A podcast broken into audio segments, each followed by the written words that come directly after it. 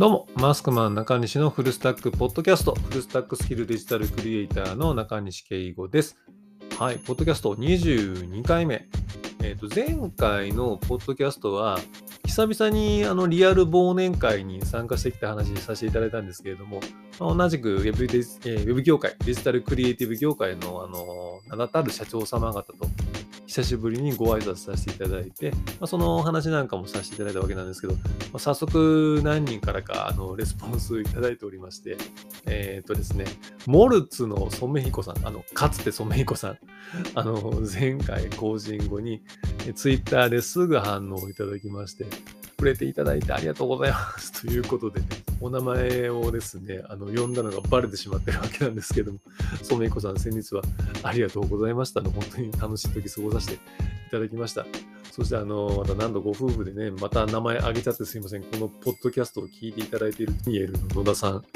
野田ご夫妻と言っても、言った方がいいんですかね。本当にありがとうございます。あのね、もうこのご夫婦のね、仕事場にこれが流れてていいんかいって、あの、本当に未だにね、一末の不安が、まあ、あるんですけど、まあ、前回もお名前増えさせていただいたところ、ね、先ほどお恥ずかしいということで、レ スポンスもいただいておりまして、ありがとうございます。あの、今後ともよろしくお願いいたします。あのまたね、お食事なんかも行ければなというふうに本当思ってるんですけど、あの、事務所、新しくなったらまた遊びに伺わせていただきます。ありがとうございます。で、まあ、そしてあのその忘年会には参加されてなかったんですけれども、もう1名レスポンスいただいてまして、デザイナーのね、あの、ねのきさん、あの、ねのきめぐみさんですよ。あの、ねのさん、いつもお世話になってます。なんですけど、話させていただいたら、え、私もあの相方と一緒にいつも中西さんのポッドキャスト聞いてますよっていうことで、打ち合わせ時にいただいてですね、あのね、皆さんの仕事場にね、あの声だけお邪魔するような形にね、結構なってるという 事実が判明しました。これ皆さんね、あの、こう、あの、ありがてえんだか、あの、いやいや、ありがてえんだか、ありがてえんだかって感じなんですけど、まあ、でもね、皆さんに聞いていただけるのが励みになりますんで、もう、引き続き頑張っていきたいなと思うんですけど、で、まあ、そんなね、業界の名だたる皆様に聞いていただいているということで、こちらも気合がまあね、入りまして、気合が入ったところで、まあ雑談でもしようかなというふうに思ってるんですけど。すいません、あの、こう、あのね、今日おそらくね、あの、気づきとか学びとかね、ほとんどないと思うんですけどね、いや、今日ね、あの、ここから雑談ですよ。今日ね、タクシー乗ったんですよ。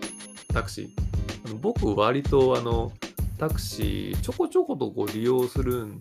ですけれども、皆さん、タクシーの運転手さんと会話されます？僕ね、あの、割としちゃう方なんですよ。どっちかっていうと好きな感じで。あの話しかけていただいたりなんかすると、タクシーが降りる前にずっとこう、へーとか言いながら、こう、割となんだかんだ喋っちゃう方なんですけどね。それで、いろいろこうね、印象的なタクシーの運転手さんいらっしゃいまして、すごい江戸っ子口調でね、目的地告げたら、すいやせん、知りやせんって言われて、あの、はがんでね、こう返してくれた、なんか江戸っ子タクシーって呼んでるんですけど、あの、話し家みたいな感じのすごい可愛いおじいちゃんのタクシーの運転手さんだったりとかね。とね、あの、スタッフとね、あの、二人でタクシーに乗ってて、後部座席でこう B 級グルメの話ですごい二人で盛り上がってたんですよ。ビッグボーイってレストランがさっきあってさ、ああ、ビッグボーイ懐かしいっすね、みたいな感じで、そこから B 級グルメ話に花が2人で咲いて、昔よくあの、結構あったじゃん、あの真ん中の方にさ、サラダバーがさ、ドーンとあってさ、ああ、はいはい、ありましたね、みたいな感じでこう盛り上がって、なんだっけな、あれって言ったら、タクシーの運転手さんも結構嫌いじゃなかったんでしょうね。なんだっけ、あの、サラダバーが真ん中にあった。あ、それ、あの、シズラーっすね。みたいなシズラーだってあの3人でここからすごい盛り上がりましてね。運転手さんも結構いける口っすかみたいな感じで、あの3人で B 級グルメの話でめちゃくちゃ盛り上がってですね。なんかもう一軒行くみたいな空気になった時が ありましたけどね。めちゃくちゃ盛り上がって、こうなんかあの話が終わるのがちょっとこう寂しいぐらいな感じで言ってた時とか、まあ、そのぐらい喋るんですけど、まあ、なんでタクシーの話してるかというとね、今日乗ったタクシーの運転手さんのお話が、まあ、結構面白かったんで、ね、ツイッターでも話させていただいたんですけど、ご紹介させていただこうかなと思うんですけれども、まあ、いつも通りこうタクシー乗りまして、で、目的地をまどこそこまでということで告げたんですけれども、ま、お話聞くと、あのすいませんあの、タクシーの運転手になりたてでということで、まあ、新人ということだったんですよね。で、ああ、なるほど、新人さんと。じゃあ、あの目的地、あのカーナビにいていただいて、そのナビの通りでいただいたら大丈夫なんでということでお伝えしたんですけど、まあ、そもそもなんか東京の道が全然わからんと、まあ、岡山から出てこられたばかりということで、ああ、そうなんですかと。大丈夫ですよ。僕は草先分かってるんで、じゃあ、あの、角角、要所要所で、ここで曲がってとかあのお伝えするんで、ああ、すいませんということで、あの、年齢後でお伺いしたんですけど、50、確か9歳とおっしゃったかな？優しげな初老の方で、岡山から出てこられたということで、そこからま会話始まりましてですね、あお客様、あの、関西の方ですか？ってああ、僕京都なんですよ。さっき岡山ってことで、ああ、そうなんですよ。岡山からで、みたいな形で、何気なしに、えなんでまたあの東京の方に出てこられたんですか？っていうことで、こう、まあ本当に何の気なしに聞いたんですよ。そしたら、えー、あの私あの岡山の方で不動産の仕事をやってたんですけれども活用しようと思ってた土地が行政のルールが変わりましてあの宅地利用ができなくなりましてと。おはいはい大変ですね、えー、宅地利用ができなくなりましてそれであのあの1億8000万円ほど溶かしましてって。えーっていうね。構ね、あの、その、タクシーの雑談に出てくる金額じゃない金額が突然出てきたんで、こっちも、おおーってなりましてですね、詳しい話聞かせてもらっていいですかって、まあ、なるじゃないですか。けど、まあ、幸い、借金とかは背負わずに済んで、息子さんも2人はもうすでに独立をされていて、で、奥様がいらっしゃるんですけど、奥様が、あの、すでにお住まいになるご自宅は、まあ、岡山の方にすでに購入されているということで、まあ、まあまあ、あの、まあ、不幸中の幸いっちゃ不幸中の幸いだったんですけど、それでもね、あの、資産全部溶かしちゃいまして、みたいな感じで。まあ、なんでまた東京に、でね、いや、もうお仕事されるのはわかるんですけど、なんでと、なんでまた東京にと思うじゃないですか。で、となんでまた東京にと質問したところ、まあ、人脈を作りたいと。東京の方が良い人脈が作れるあの土壌があるのでと。で、東京に来てタクシーの運転手。まあ、仕事は何かも自分の好きなことやろうと思いましてねってことだったんですけど、で、あ、そうなんですね、と聞いたら、いや、まあ、早速いいご縁がありましてって話があってですね、え、どんなと聞いたら、先日載せられたあのお客様ですね、タクシーの。えっと、お名前一応はっきりとは聞いたんですけど、ここでは伏せときますけれども、あの優しげな雰囲気の方だったんで、その、あの、後取り社長さんも、こう、ね、心を許して、こう、悩み的なとこをね、こう、ポロッと吐露されたみたいなんですよね。まあ、話をおっしゃるには、えー、自分より、あの、年上の社員の方、役員の方が結構、まあ、多いと、まあ、後取りなので、でそうすると自分の年上の自分よりベテランのあの社員の方に自分がこうマネジメントをしないといけないと。まあ、それがかなり難しくて大変だみたいな話をね、聞かれたらしいんですよ。まあ、そしたら、まあ、そのタクシーの運転手さんね、私も結構マネジメントとかは、あの、仕事でやっておりましたのでね、まあ、アドバイスもいろいろ差し上げたんですよと。どんなアドバイスを。暇な、まあ、手が空いてらっしゃる方に、あの、仕事を振ることも、あの、よりも、あの忙しい方に言った方がいいですよみたいなことをお伝えしまして、ほう、その心はっていうことを聞きましたら、暇な人っていうのは結局、あの時間の使い方が下手なんですよ。だから暇なんですと。ほうと。結構ね、これあの僕パンチラインだなと思います。暇な人っていうのは時間の使い方が下手だから暇なんですよと。ほう。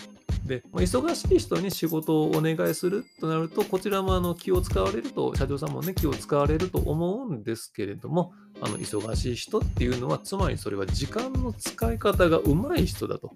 でつまり仕事を頼むなら忙しい人に相談頼んでみるのがもう結果一番良い結果になると。もう結構ねこれあのねほーと思いましてあの忙しい人にあの仕事が集まってるっていうのはね、もちろんあのこう人気者とかね、まあ、いわゆる売れっ子みたいなことはあると思うんで、体感としては分かってるんですけど、その忙しい人に仕事が集まってるっていう理由を、暇な人っていうのは時間の使い方が方が下手だから暇なんですよっていう、こう、シンプルなね、一言で言い切られるところとかね、がね、こう、クレバーなこう雰囲気があって、で、まあなんかその、後取り社長さんもね、こう気を許していろいろこう聞かれたのかな、みたいな感じで、で、あの、いろいろお話に相談乗ってるうちに、今度お食事に行くことになりましてっていう、えー？っていう。あります？タクシーの運転手さんと食事行くこと。あのね、僕はないっすね。あのさっきね、B 級グルメでね、盛り上がったタクシーの運転手さんとね、あの、しずらぐらい一緒に行きたかったですけど、あの、普通はね、ないじゃないですか。まあ、通じるとこがあったんでしょうね。こう、食事に今度行くと。だから早速良いご縁が、そのタクシーの運転手さん、東京に出て、車流してね、されたことでできてるんですよ。なんかこの人、どうなんだろうすごいんじゃないのと思いながらこうね話を聞いてました。ちょこっと後であの追加で聞いた話だと、まあ、偶然なんですけど跡取り社長様とその、え、ドライバーさんの大学が実は偶然一緒だったと。なんかみたいな話があってでそれであ先輩だ後輩だみたいなことでも意気投合されてみたいな追加の話もあったんですけどこういきなり良いご縁ができたと。いうのへえと。や結構ね、これが面白い話だったんで、今日タクシーの話しようかなと思って、こう、雑談会にしてしまったんですけれども、皆さんもそういったなんか、あの、こう、なんでしょう、偶然の出会いとか、そのご縁みたいなものっていうのを、なんかどうですか？ありましたか？僕もやっぱりそういうのは、あの、大事にしてるところはあるんですけど、特にそういったお仕事されてる方だとね、そういったあのこうご縁だったりタイミングみたいなものっていうのは大切にされてる方多いんじゃないかなというふうに思うんですけれども、まあ、今日のこうそのタクシーのね運転手さんのお話からも自分がこう感じたのはやはりどんな時でもチャンスだったりとかどこに良いご縁だったりとかきっかけだったりとかみたいなものが転がってるかこれはわからないなというふうにまあすごくそのお話を聞いて思いましたね。ね、そこから、そんなとこにね、その、なんか食事に一緒に行くようなご縁ってやっぱなかなか、あの、作れないじゃないですか。それがタクシーの運転手さんと、その、たまたま乗せられた乗客のね、お客様との間に生まれたご縁っていうのは、これなかなか、あの、すごく奇跡的なお話かもしれないな、なんて思いながら、で、その話を一通り聞いたところね、まあ、タクシーが、あの、目的地に到着しましたんで、タクシーを降りて、タクシーのね、赤いテールランプをこう見送りながらですね、あの運転手さんね、まあ、すごくご苦労1億8000万を溶かしたっていうふうにおっしゃったんで、なんか優しげな雰囲気だったんでね、そんな悲壮な感じには見えなかったんですけど、まあ、それでも大変なことあったと思うんですよ。だからその運転手さんのその良いご縁が本当に良いご縁になればいいなと思いながら、赤いテールランプが消えていくのをこう眺めてたわけなんですけれども、まあ、今日はね、雑談会ということで、特に何かそういったあのこう大きなオチとか笑いがあるわけでも 全く何もないんですけどもね、まあ、どこにそういったご縁があるのかわからないから自分もこう常にちゃんとこうそういうチャンスみたいなもんだったりとかそういうのがあれば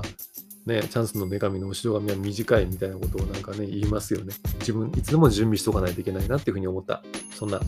日でした。はい。ということで、あの今日はま雑談会だったんですけれども、えー、と次回以降またそうですねあのせっかく前回 Web 業界のお話とかでねそういったクリエイティブの皆さんのそれぞれのなんかスキルのお話なんかもさせていただいたりしたのでまたそういう話もさせていただければなというふうに思っております。